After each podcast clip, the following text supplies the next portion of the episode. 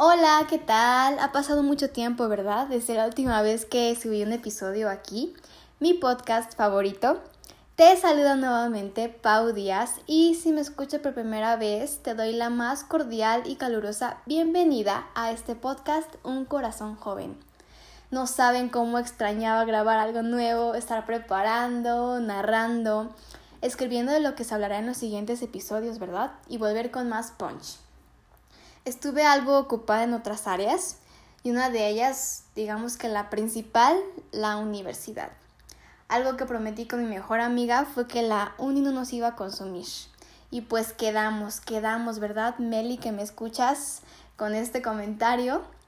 Hoy retomaré un tema que ya había hablado en unos episodios anteriores, sí, procesos, volumen 2.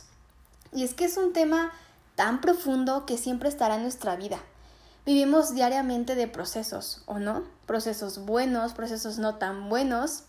Y me encantan estas pláticas totalmente transparentes y claramente poder compartirte de una nueva enseñanza. Quiero ir rápidamente a un versículo breve, demasiado breve diría yo, que es Juan 11:35, que son dos palabras.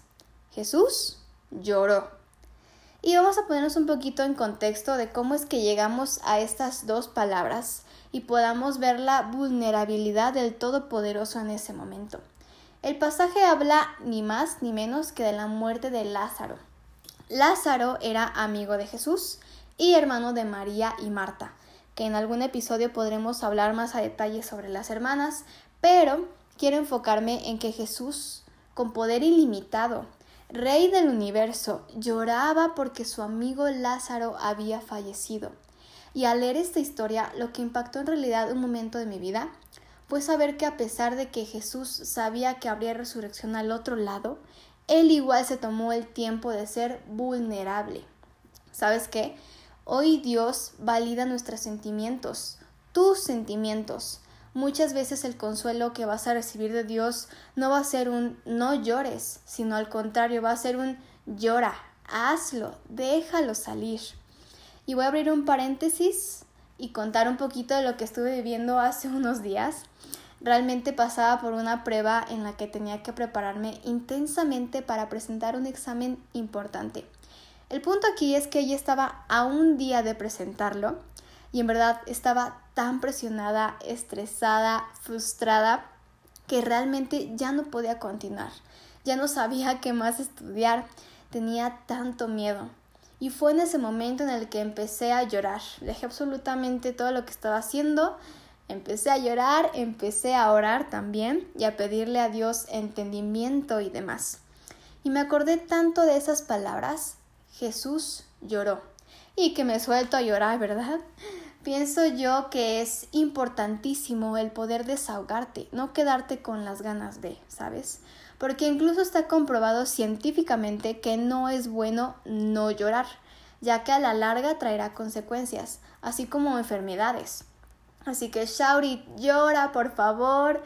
Dios nos ama tanto que nos lleva a enfrentar nuestros miedos.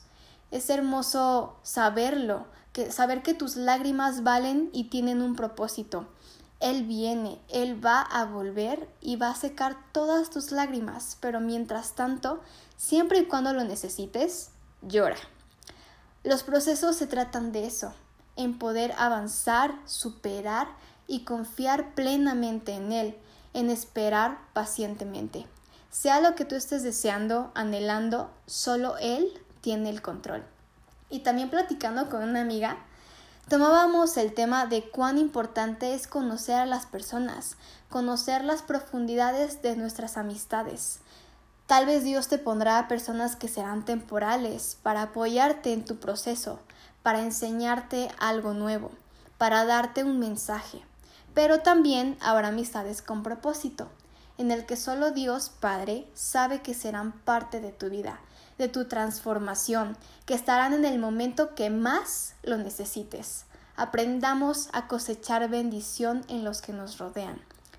Hay un versículo que también es Juan 15:13, que me encanta. Nadie tiene mayor amor que este, que uno ponga su vida por sus amigos.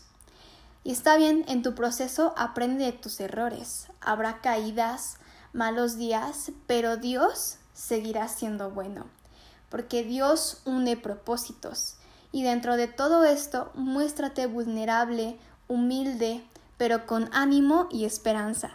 Siéntete fortalecido en Jesús. Y recuerda que Dios es bueno todo el tiempo.